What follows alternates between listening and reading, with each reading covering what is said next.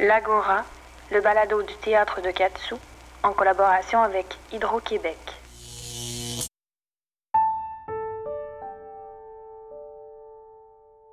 Bonjour à tous et à toutes.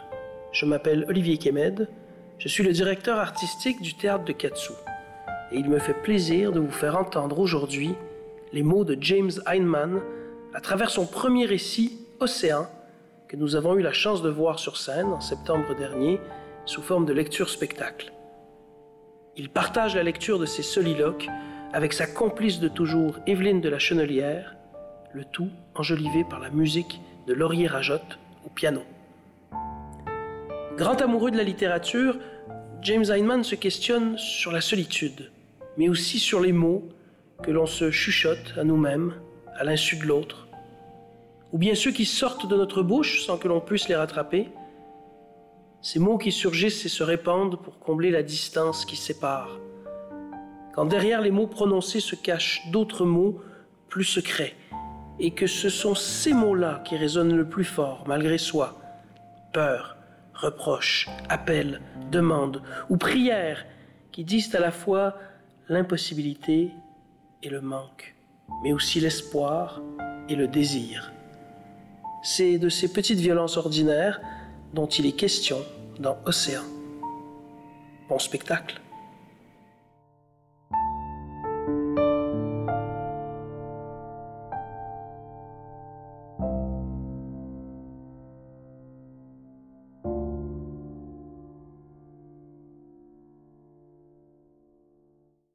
Au fond, on est pas mal chez toi.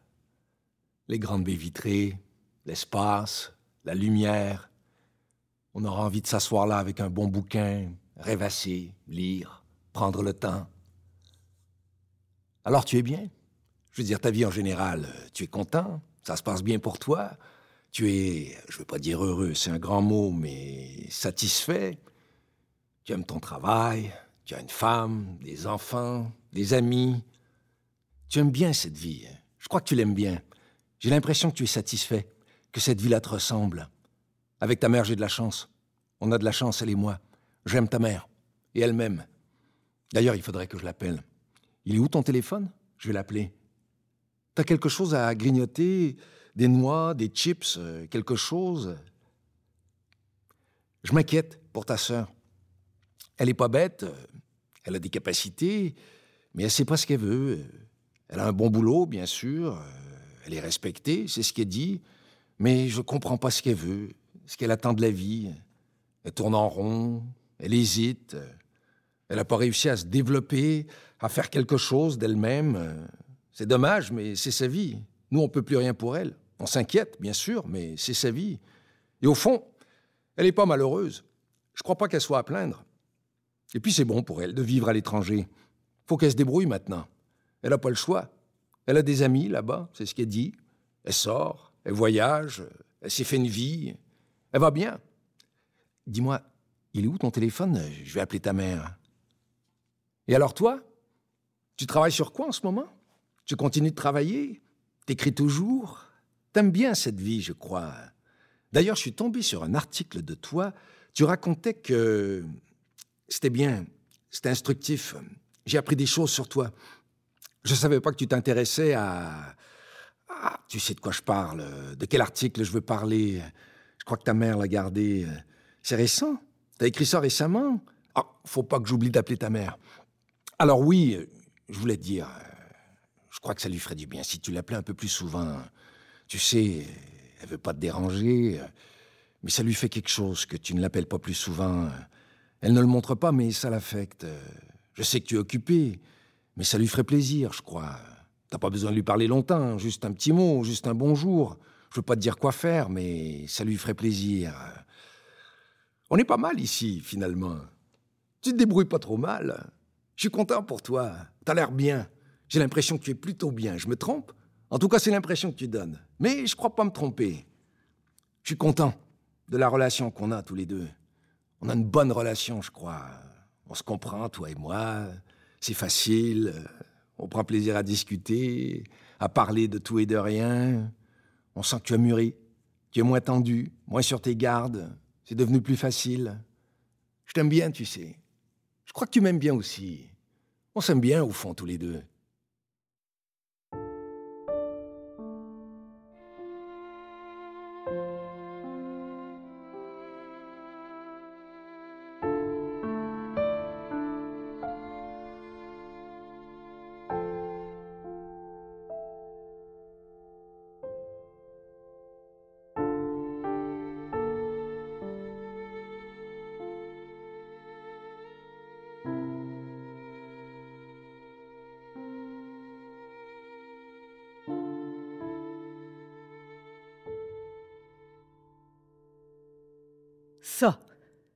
Regard-là, cette façon de me regarder que tu as, ne va pas croire que ça m'échappe. Ne t'imagine pas que je ne m'en rends pas compte. Tu peux prendre une pause. Tu peux prétendre être là, tout oui, tout disposé à écouter. Je vois très bien ce qui se passe. Je vois très bien ce qu'il y a dans ton œil. Ce que je cherche à te dire n'est rien à côté de ça. Tu pourrais ne pas vouloir l'entendre. Ça irait encore, je ferais avec. Mais ça, ce regard, cette façon de me regarder de loin, de me dévisager froidement, comme si rien de ce que j'avais à dire n'avait de sens, comme si tout ce que je te racontais t'ennuyait ou ne te concernait pas, ça, ça oui, ça me met hors de moi. Tu creuses. Voilà ce que tu fais, tu creuses une tranchée en silence, mine de rien, ou plutôt en faisant mine de t'intéresser. Tu creuses en silence et tu te planques. Voilà ce que tu fais. Tu te mets à distance, hors de portée. Tu prends soin de ne pas te laisser atteindre. Tu te poses là, bien protégé, à l'abri de je ne sais quoi, de moi, de toi. Et tu observes. Tu te prends des airs d'anthropologue et tu m'observes comme un animal, comme une petite chose qui ne saurait pas ce qu'elle fait ou ce qu'elle dit, comme si je m'agitais pour trois fois rien. Tiens, regarde la petite fourmi, regarde-la s'agiter dans tous les sens. Elle n'a pas conscience du vaste monde qui l'entoure. Elle n'a pas idée de ce qu'elle fait. Je vois très bien ce qui se passe et je bondis. Oui, je sors de mes gonds, je m'emporte, je tempête. Et tu as bien de la chance que je m'emporte, que je bondisse encore que je veuille encore te sauter à la gorge, que je me donne encore toute cette peine de lutter, de te maudire, de vouloir t'arracher les yeux. Tu ne sais pas la chance que tu as. Regarde là, ta petite fourmi besogneuse et affairée, et remercie le ciel de l'avoir s'agiter. Elle se remue pour la remplir, ta tranchée, pour l'emplir de terre comme elle peut. Elle se démène avec l'énergie du désespoir pour le combler, ton fossé, pour que les abîmes que tu creuses entre nous ne nous perdent pas pour y croire encore, pour espérer encore que tu resteras un peu de mon côté avec moi, avec nous.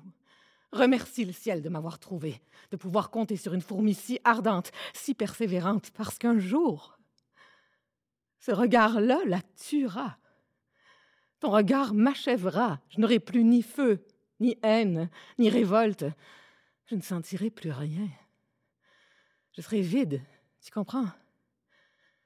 Et ce jour-là, tu seras seul avec ton trou.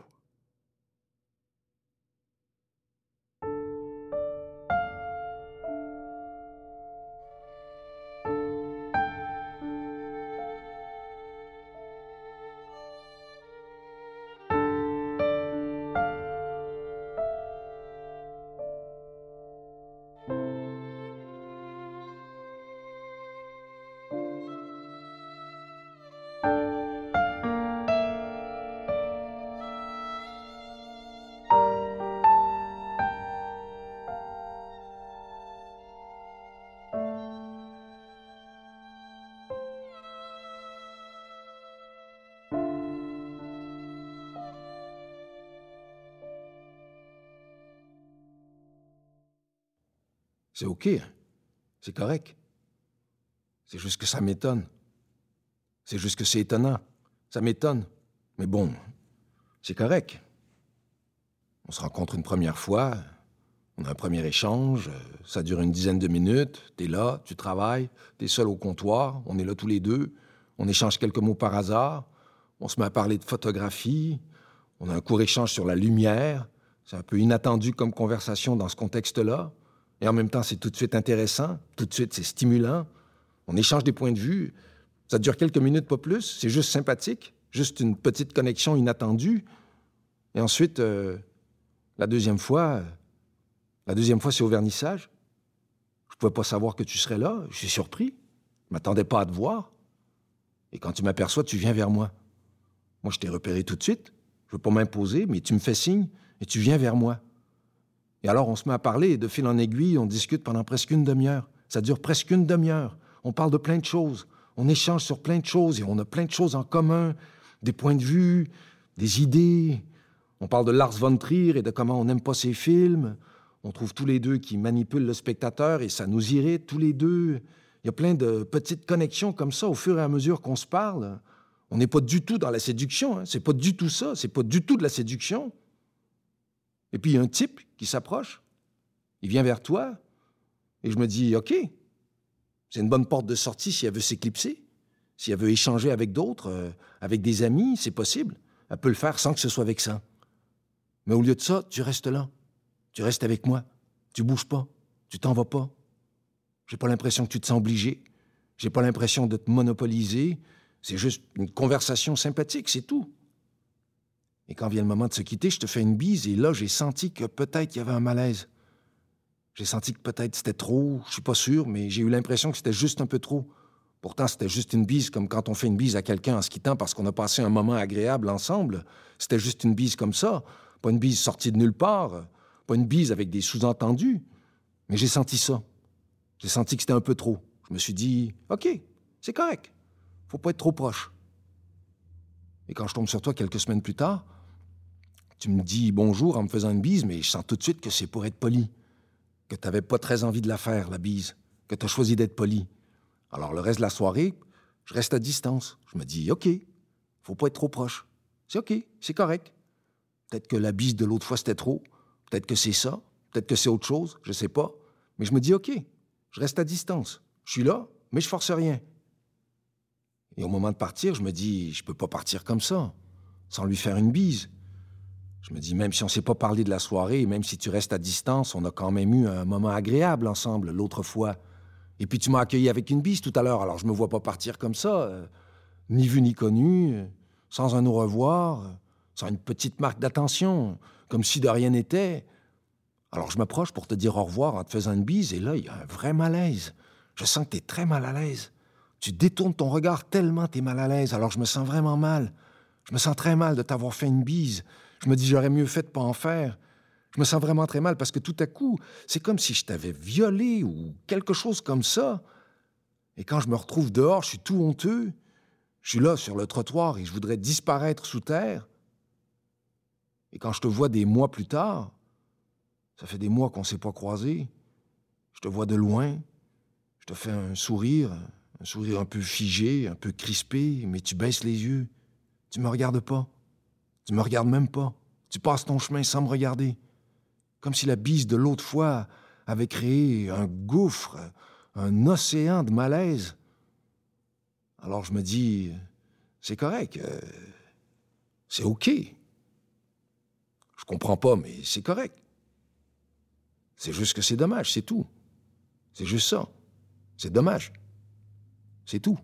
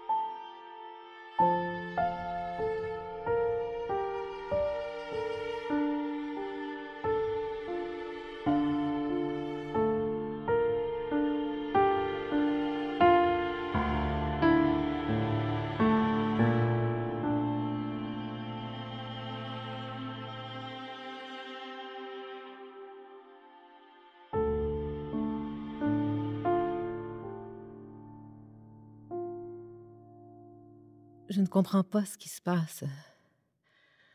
Je ne comprends pas ce qui m'arrive. Je ne sais pas ce que c'est. C'est physique. Je suis bloquée. J'ai du mal à respirer. J'ai un nœud là dans le ventre, comme une masse. J'ai froid. Je tremble. Je ne me reconnais plus. Je ne m'appartiens plus. Au début, je me disais, ça va passer, ça va aller, mais ça n'est pas passé, ça ne s'en va pas, ça ne va pas mieux du tout.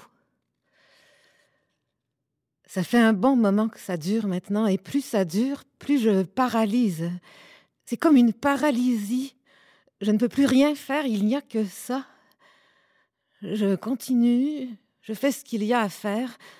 Je ne me laisse pas aller, je ne suis pas du genre à me laisser aller, mais je paralyse à l'intérieur. Je prends sur moi, je tiens le coup, vous comprenez, je continue, un jour à la fois, une heure à la fois, mais je vois bien que ça ne peut pas durer. Je vais finir par m'effondrer, je ne pourrai pas. Je ne pourrai plus, tout simplement. Je ne sais pas ce que je ferai. Il ne faut pas que ça arrive. Ce serait terrible. Je ne sais pas ce que je ferai. Je ne crois pas que je m'en remettrai. C'est mon corps. Mon corps me lâche. Il ne veut plus. Il n'y arrive plus. Je peux bien continuer, je peux bien faire comme si, mais il ne veut plus. Il refuse, comme s'il me disait Je ne veux plus de ce travail. Je ne veux plus de cette vie. Je n'en peux plus. Mais c'est ma vie, vous comprenez? Je n'en ai pas d'autre. C'est la mienne. Comment voulez-vous que je change? On ne change pas de vie comme ça. Il n'y a qu'au cinéma qu'on voit ça. Je ne peux pas. Même si mon corps ne demande que ça, même s'il n'attend que ça, pour faire quoi? Je deviendrai quoi? Comment savoir? Je ne sais pas. Je ne vois pas. Je ne vois pas du tout. Vous comprenez? Ça me reprend, là, le nœud juste d'y penser. Rien qu'à en parler, ça me reprend. Là, dans la poitrine. Tous les jours, c'est pareil. Je me secoue. Je me pousse dans le dos, je m'encourage. Jour après jour, je ramasse comme je peux mon corps en miettes et je me répète Si tu savais, si tu pouvais, elle ressemblerait à quoi ta vie? Elle aurait l'air de quoi? Je n'ai pas le temps d'y penser que le nœud me prend. Il me scie les jambes, il me coupe les ailes. C'est toujours pareil, le même haut le cœur, le même vertige, comme quand il faut sauter et qu'on ne peut pas. Je voudrais, mais je ne peux pas. Je m'agrippe à tout et à n'importe quoi, je me raccroche au peu que j'ai. C'est trop me demander. Ce serait comme demander à un aveugle de faire un pas dans le vide sans le guider, sans lui parler, sans lui dire où il mettra pied. Je suis comme une aveugle. Je ne vois pas ce qu'il y a de l'autre côté. Je ne vois pas comment sauter, où trouver le courage. Je voudrais tant que vous sachiez, que vous puissiez m'aider. Mais il n'y a que moi. Il n'y a que moi. Vous comprenez? Moi et mon corps fatigué. Moi et ma vie devant moi. Moi et le vide devant moi. Il n'y a que moi. Je suis seule avec ma vie. La seule vie que j'ai. La mienne. Et je ne le supporte pas. Je ne le supporte plus.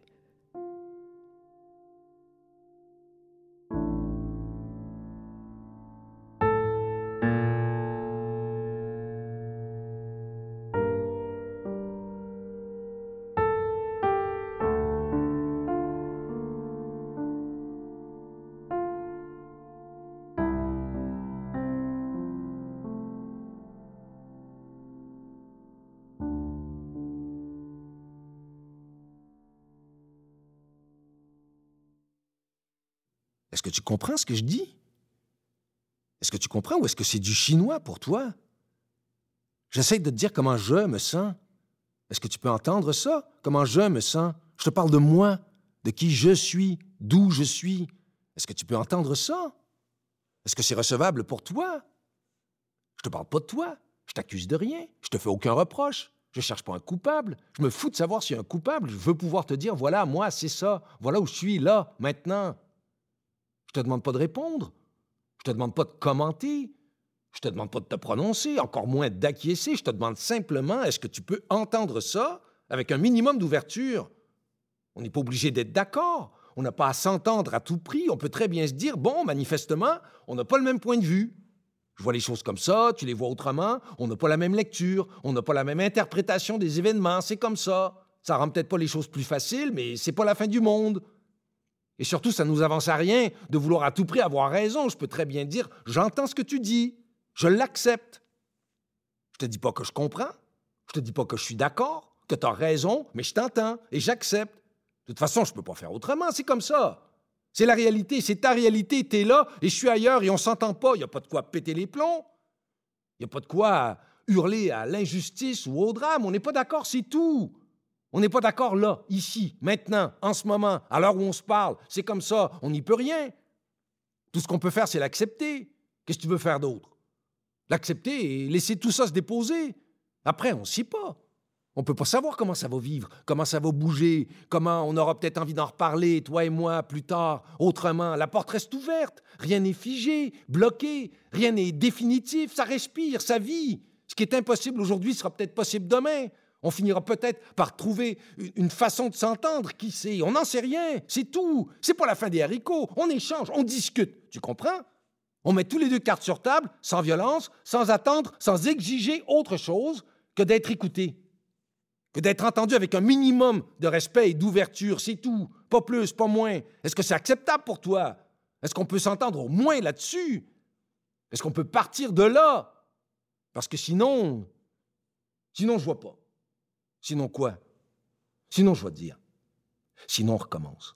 Et hop, c'est reparti. Il n'y a plus de fin, tu comprends. Il peut pas y avoir de fin à ça. C'est le même disque rayé, la même vieille ritournelle, encore et encore. Et chacun enfonce son clou, chacun espère l'aveu, la reconnaissance par l'autre de ses torts. Chacun serre les poings et attend la reddition de l'autre, parce que c'est de ça qu'on parle. On parle pas d'autre chose. Tu t'en rends compte? On est dans la lutte, là, dans le combat. On y est. C'est là qu'on est. C'est exactement là qu'on est tous les deux en ce moment. Tu t'en rends compte, tu le vois. Tu peux pas ne pas le voir. On est dans l'arène, là. On est dans le ring. On est en plein dedans. C'est le knockout ou rien. Et moi, je dis, c'est terminé. Je veux plus. C'est pas vrai. C'est pas moi. C'est pas nous. On n'est pas des sauvages. On n'a plus l'âge pour ça. En tout cas, moi, j'ai plus l'âge de ça, tu comprends? Et puis, je vaux plus que ça. Je nous vois, là. Je nous observe pendant qu'on se parle, pendant qu'on est incapable de se parler. Et je me dis, c'est pas vrai. On n'a pas vécu tout ce qu'on a vécu pour en arriver là. C'est pas possible. Pas moi, pas nous. On vaut plus que ça. On n'est pas des demeurés. On sait faire mieux. On a appris des choses. On n'est pas analphabète. On n'a peut-être pas appris à se parler, mais il doit y avoir moyen. C'est pas possible. On n'est pas pauvre à ce point-là. Je refuse. Je refuse d'en être réduit à ça. Je veux pas parler pour toi, mais pour moi, c'est clair. C'est non. Pas ça, pas comme ça. Ou bien on trouve une façon de se parler, ou alors il faut avoir la lucidité de dire c'est bon, on n'y arrive pas. Mais dans tous les cas, on refuse le ring. On refuse de monter dans le ring. On n'enfile plus les gants. On jette l'éponge. On arrête tout. On baisse les bras. Il n'y a plus de combat. Chacun rentre chez soi. Sinon quoi? Sinon. Sinon. Oh. En tout cas. En tout cas, moi. Je sais plus. Ce que je dis. Regarde-moi. Je parle et je sais plus ce que je dis. Voilà où on en est. Regarde-nous. On sait plus ce qu'on dit. On dit n'importe quoi.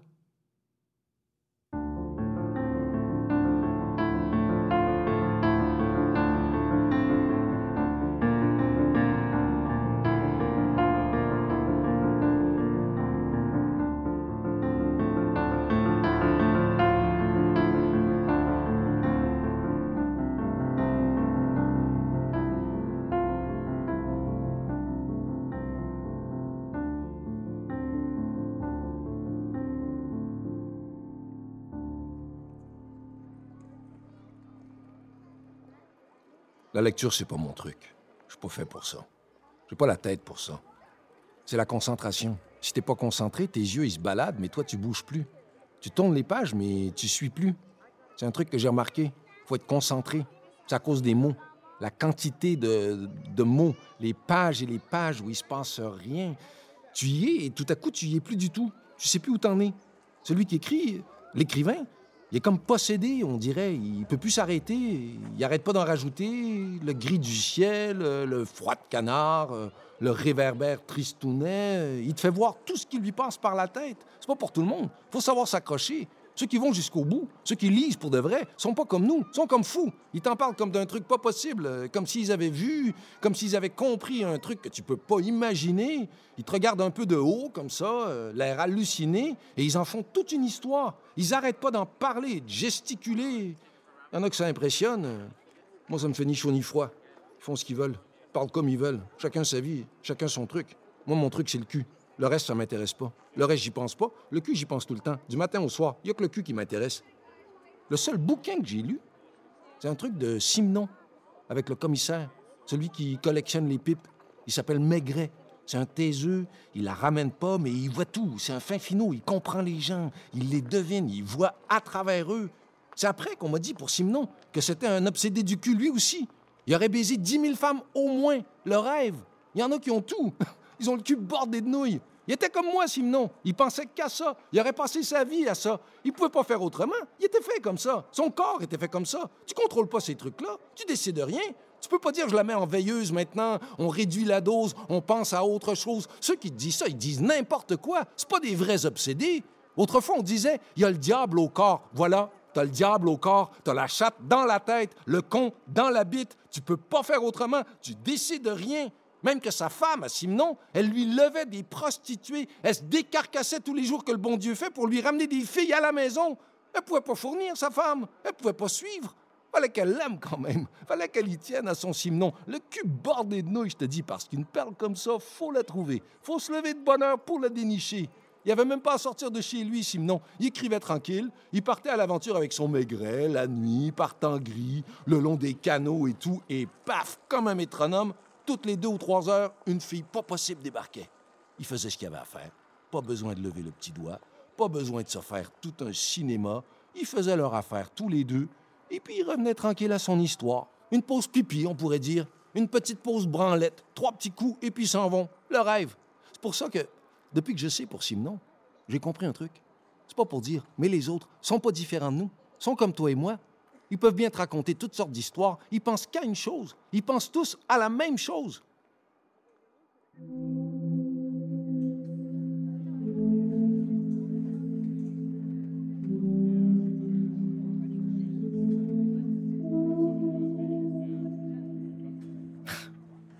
Franchement, elles me font rire. Elles chialent, elles se lamentent, elles n'arrêtent pas de se plaindre.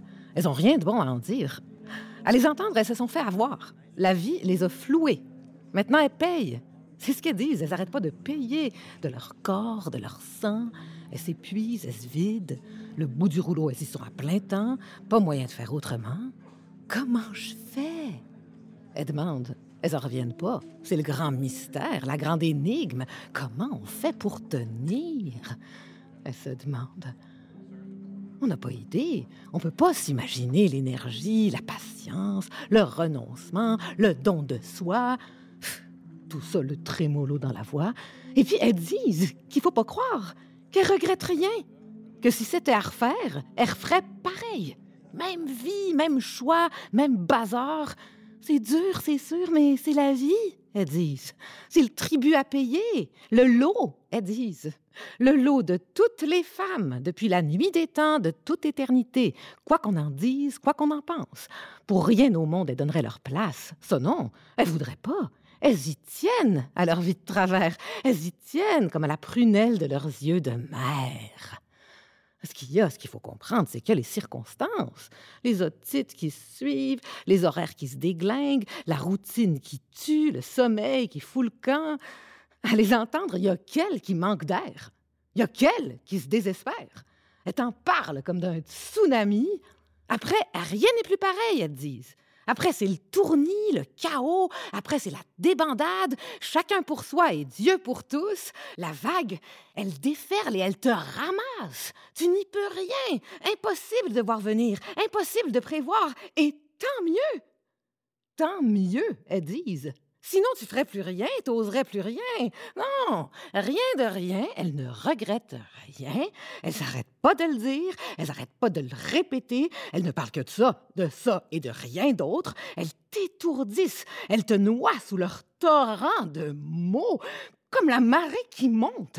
Elle monte, elle monte, elle engloutit les bancs de sable et les lagunes, et tu te retrouves le bec dans l'eau, seul sur ton île.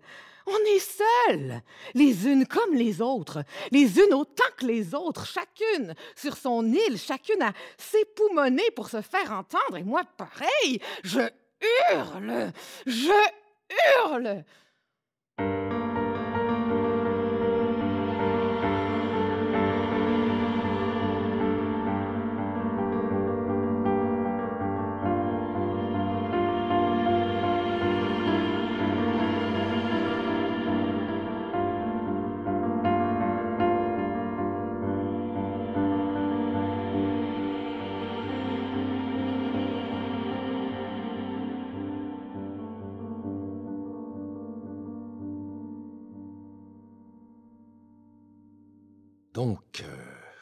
Menu du soir.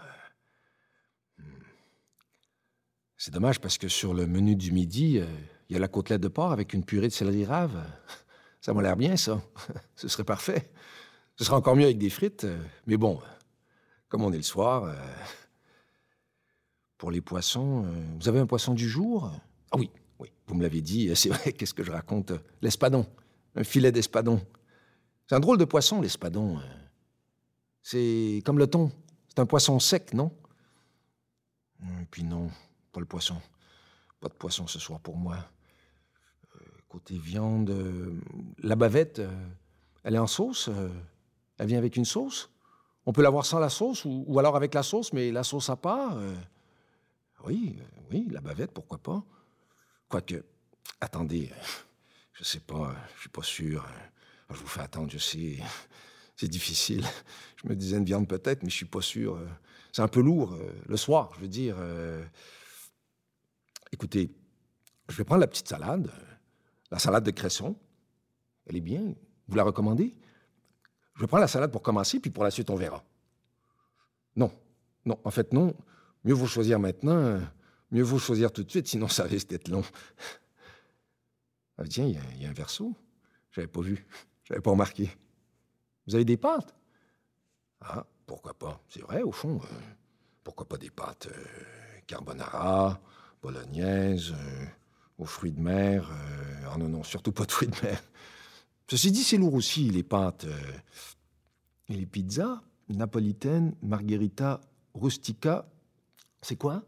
Qu'est-ce que c'est? Il y a quoi dedans? Des champignons? Oh, Les champignons, je peux pas. euh, ni anchois, ni champignons, euh, rien d'épicé ou de relevé. Oh, et puis non, finalement non, pas de pizza pour moi, pas ce soir. Attendez, laissez-moi voir. Je vous fais attendre, je sais. De toute manière, on commence avec la salade, et puis... Pour la bavette, vous croyez que... Écoutez, je commence avec la salade, on commence avec ça, puis je verrai. Je verrai après, comme ça j'aurai un peu de temps. Donc la salade pour commencer, et puis on verra pour la suite. Ça va? Ça vous va? Ça va comme ça? Bon, ben, c'est parfait. c'est parfait comme ça. Vous, vous prendriez quoi? À ma place, je veux dire, vous prendriez quoi? Vous aimez quoi? Euh, En fait, ce que je vais faire, ce sera plus simple comme ça. Je, je m'en remets à vous. Voilà. C'est ce que je vais faire. Après tout, c'est vous qui savez. Vous connaissez le menu. Vous goûtez les plats. euh, Vous les voyez passer. En tout cas, c'est votre métier. Alors autant en profiter. Je m'en remets à vous. C'est décidé. Ce sera beaucoup plus simple comme ça. C'est vous qui choisissez. On commence avec la salade et puis je vous fais confiance pour le reste. Voilà. Bon, c'est réglé. On fait comme ça. Bon, ben c'est parfait. Voilà. Ça sert à rien de s'énerver. C'est ce que je me dis toujours. suffit de faire confiance. euh, suffit de prendre le temps. euh, suffit d'un peu de temps et ça s'arrange. Avec le temps, tout s'arrange.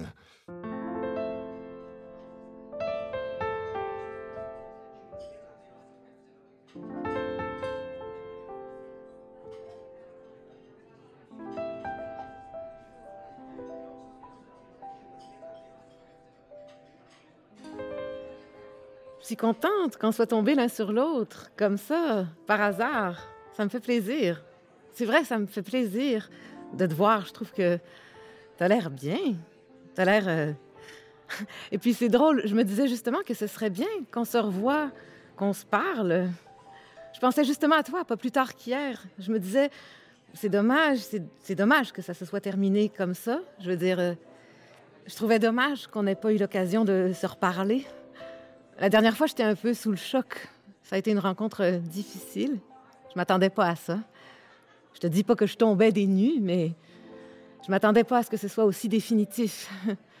Et puis, je rentrais de voyage, disons que je m'attendais à quelque chose d'un peu plus romantique, à, des retrouvailles ou quelque chose comme ça. J'ai été prise de court, c'est le moins qu'on puisse dire, mais bon, c'est comme ça. C'est la vie, on décide pas toujours. Et, puis hier, je me disais justement que ce serait bien qu'on ait l'occasion de se voir. Il y a des choses que j'avais envie de te dire, mais ça me gênait un peu de t'appeler ou de te faire signe, alors de tomber sur toi comme ça, par hasard, c'est peut-être pas un hasard, finalement. T'es sûr que tu veux pas t'asseoir? Ça me fait bizarre d'être assise là, à te regarder pendant que tu restes debout. Tu peux bien t'asseoir deux minutes, le temps d'un café. C'est fou, le monde qu'il y a ici. Ça arrête pas, on s'entend à peine parler. Ça me plaît bien comme endroit. C'est vrai, ça m'a toujours plu ici. Ça faisait un moment que je n'étais pas venue. Il faut dire que tu es un habitué. J'imagine que ça n'a pas changé. Comment dire, j'ai beaucoup réfléchi depuis. Après la dernière fois, il y a eu des mots, des choses qui ont été dites, des paroles qui me sont restées, qui m'ont accompagnée, auxquelles j'ai beaucoup songé. Je ne sais pas si tu te souviens de ce que tu m'as dit. J'imagine que oui, peut-être que non. Mais tu m'as dit une chose. C'était la première fois qu'on me la disait comme ça. Je l'avais jamais envisagé de cette façon-là, sous cet angle-là. Et je voulais... Euh, ça a l'air un peu bête dit comme ça, mais je voulais te remercier d'avoir eu cette sincérité-là, d'avoir pris la peine de me le dire, d'avoir eu la franchise de me le dire.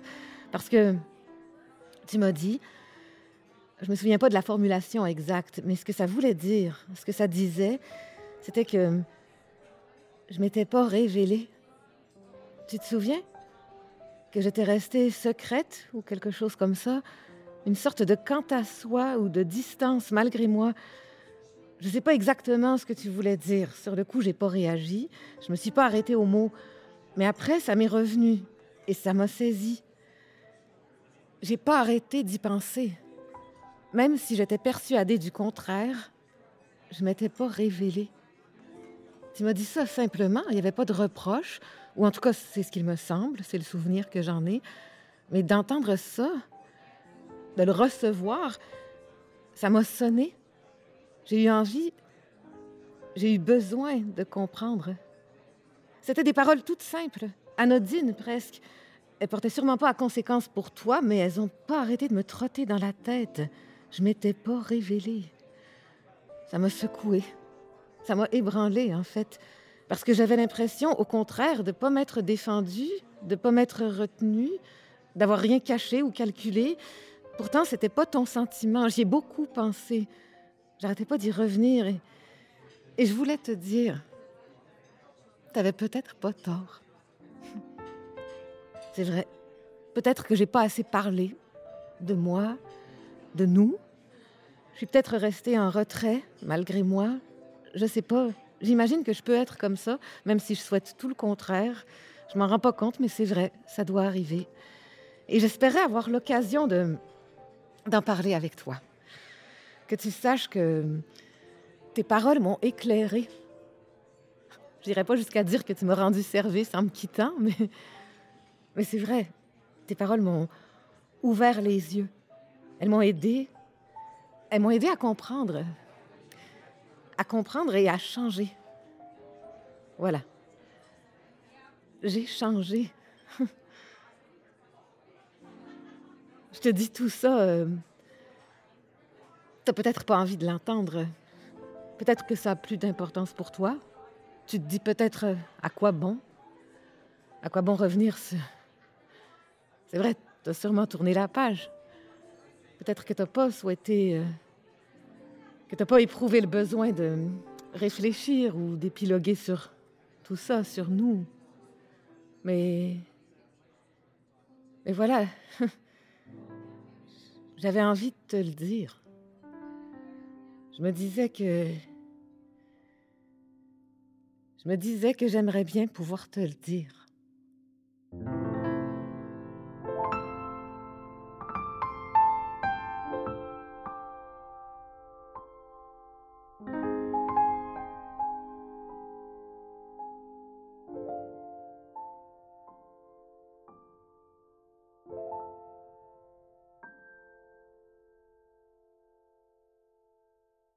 Le plus grand, c'est Bergman. Euh, Personne n'a été aussi loin pour parler du couple, je veux dire. Euh, Aucun autre cinéaste euh, n'a eu la même puissance, la même acuité de regard, la même profondeur de vue, l'amour et la haine, la cruauté et la tendresse, les pulsions, les déchirements, les gouffres de solitude, tout y est à sa manière, une manière qui n'appartient qu'à lui. Suffit de revoir Scène de la vie conjugale, un film implacable, un film saisissant de vérité. Scène de la vie conjugale, c'est une somme. Il l'avoue lui-même. C'est sa vie, toute une vie vécue. Même si, comme le dit Marguerite Duras, c'est un mot bien pauvre que celui de vécu, une vie vécue, à défaut d'un autre mot. Les Woolman a raconté le travail sur le plateau, l'intimité exceptionnelle entre Bergman, Josephson et elle. D'ailleurs, elle n'a plus voulu tourner après. Elle savait. Elle ne pouvait pas tolérer de savoir que jamais plus elle n'atteindrait une telle vérité dans le jeu. Elle s'est tournée vers la réalisation. Bon, bien sûr, euh, c'est un protestant. C'est dur. Il y a une froideur dans tout ça. Quelque chose d'âpre. Il n'y a pas de salut. C'est pas la peine de chercher. Ou alors, s'il y en a un, il est en soi, nulle part ailleurs. C'est la Suède. On gèle l'hiver. On a à peine le temps de dégeler que c'est reparti. Et lui, Bergman, parlant de dégeler, il s'était trouvé une maison sur une île. Il a que ça en Suède, des îles. Une très jolie maison d'ailleurs. Et les dernières années de sa vie, euh, il y vivait seul, euh, en ermite. Il travaillait encore tous les jours. Euh, De temps en temps, un collaborateur ou une collaboratrice venait l'y rejoindre. Mais bon, euh, grosso modo, euh, il était seul. Une vie calcinée derrière lui, faut bien le dire. Des films, d'accord. De grands films, je dis pas le contraire, mais une vie brûlée par son sale caractère, euh, son égocentrisme, euh, son absence totale de scrupules. euh, Il y a qu'à lire ses mémoires, même pas besoin de chercher entre les lignes. C'est lui qui le dit, noir sur blanc. Une vie traversée comme une coulée de lave. Et derrière lui, une ribambelle de fantômes. Femmes délaissées, enfants oubliés, parents liquidés, un cortège de fantômes et son île crépusculaire, un cimetière avec lui dedans, seul, face à la mer. Alors, l'art à tout prix, euh, oui, sûrement, si vous y tenez, mais entre nous, très peu pour moi. Je vous le dis comme je le pense. Mais bon, à chacun d'en juger. L'absolu d'un côté, la vie de l'autre, à vous de voir. L'ici et maintenant ou la postérité, c'est vous qui savez. Aimer ou se les geler. Je ne veux pas vous décourager, mais quand même, au bout du compte, là est la question.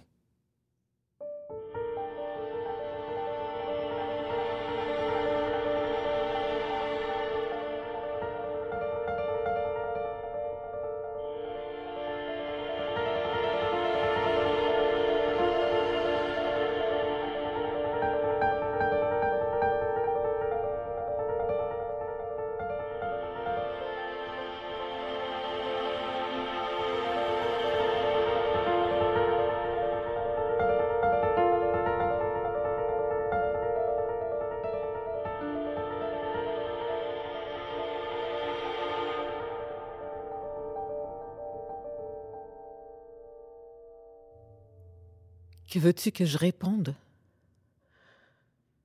Comment répondre à ça? Et puis ça veut dire quoi? Qu'est-ce que tu veux au juste? Ça veut dire quoi ce au juste Tu entends le ton avec lequel tu me demandes ça? Le mépris à peine voilé, l'apparence de la parole donnée et la flèche qui te cloue au pied du mur. Vas-y, je t'écoute. À toi de me dire. Où veux-tu en venir? Éclaire-moi, parle. Qu'est-ce que tu veux au juste?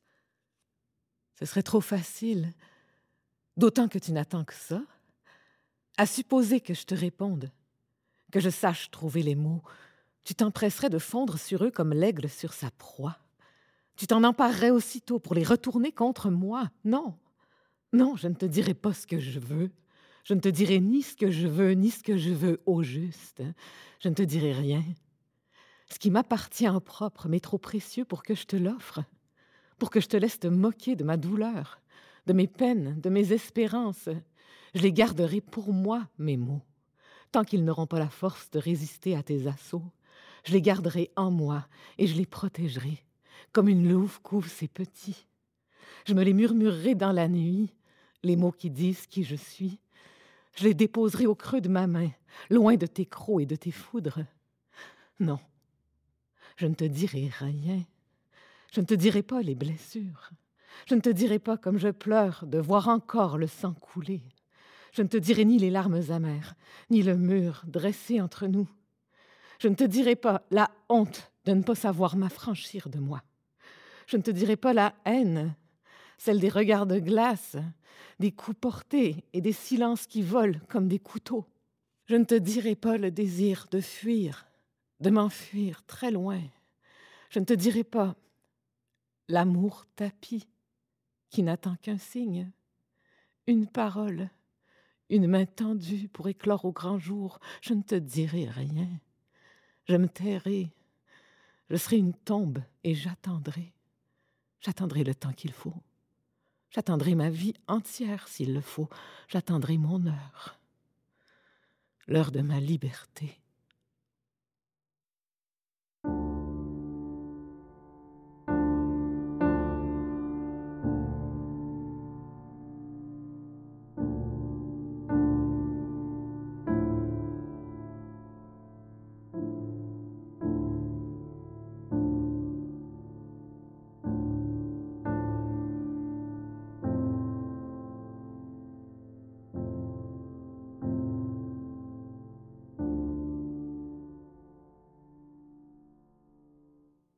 Dire.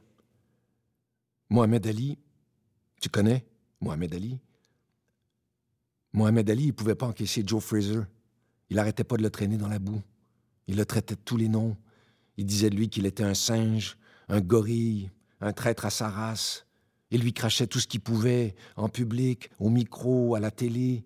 Il le provoquait. Il le narguait, tu vois. Mais il pensait ce qu'il disait.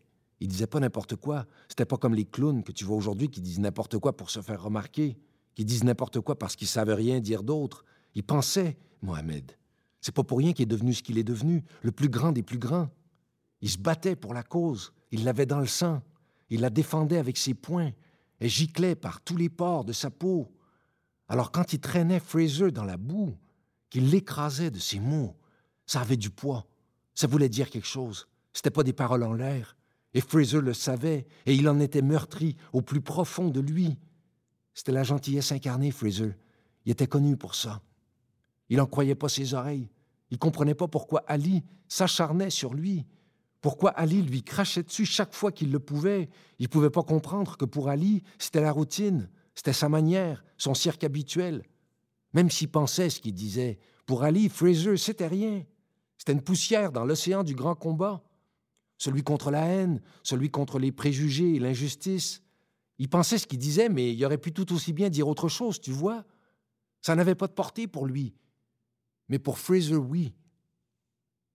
Et un jour, Ali a compris. Il a compris la douleur de Fraser. Il l'a reçu en plein dans la gueule. Il l'a ressenti dans sa chair. Il la connaissait mieux qu'aucun autre. Il savait ce qu'elle te fait, comment elle travaille, comment être pourrit la vie, comment elle t'anéantit. Il a su la douleur de Fraser. On lui a fait voir ce que Fraser endurait jour après jour, et on lui a raconté que ses enfants rentraient en larmes tous les soirs de leur vie, que les insultes d'Ali les poursuivaient et les fracassaient jusque dans la cour d'école. L'humiliation subie par leur père s'étendait jusqu'à eux, les enfants, les plus innocents des innocents. En plus, Ali craquait pour les mômes, il les adorait. Alors ce jour-là, quand il a su pour les enfants, Ali s'est écroulé. Il s'est effondré. Il a pleuré toutes les larmes de son corps. Lui, le persécuté, le calomnié. Lui, l'incompris, le maudit. Il a compris que les blessures qu'il infligeait à son rival, c'étaient les siennes. Et la vérité, c'est qu'il aimait bien Fraser. Il avait du respect pour lui. Il pouvait pas ne pas en avoir. Il mesurait l'homme. Entre boxeurs, on se jauge, on se toise, tu vois, on prend la mesure de l'autre. Il savait à qui il avait affaire. Et des années plus tard, je sais pas moi, 30, 40 ans plus tard, Ali, il est vieux. Il a le Parkinson. Il est diminué, mais il a encore toute sa tête. Il a encore l'étincelle dans l'œil. Il a encore le cœur vaillant. Et il tombe sur Fraser. Je sais plus où. Ils sont vieux maintenant, tous les deux. Et ils se retrouvent. C'était pas prévu, mais ils se retrouvent.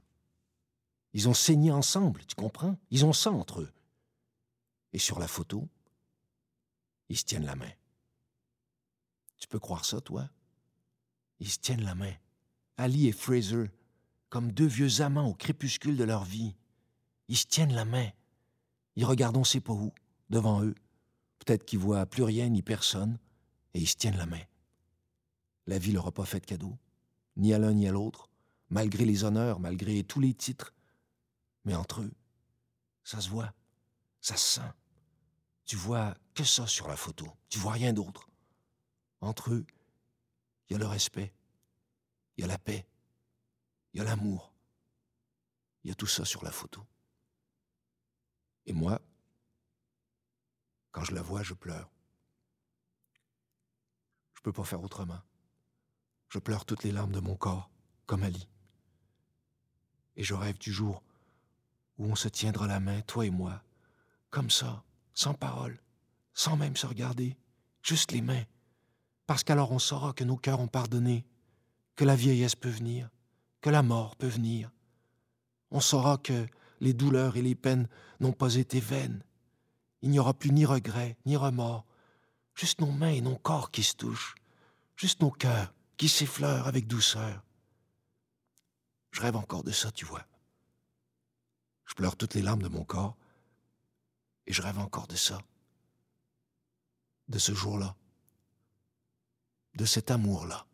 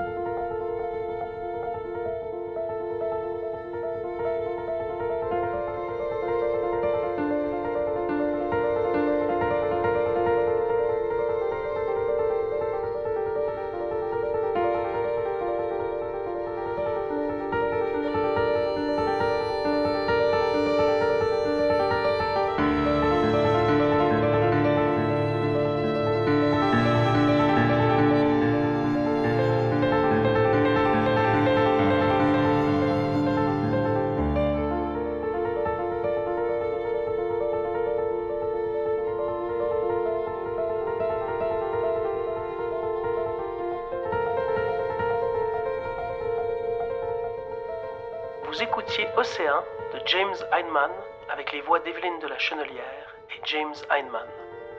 Réalisation et musique Laurier Rajotte. Ce balado est une production du théâtre de Katsu.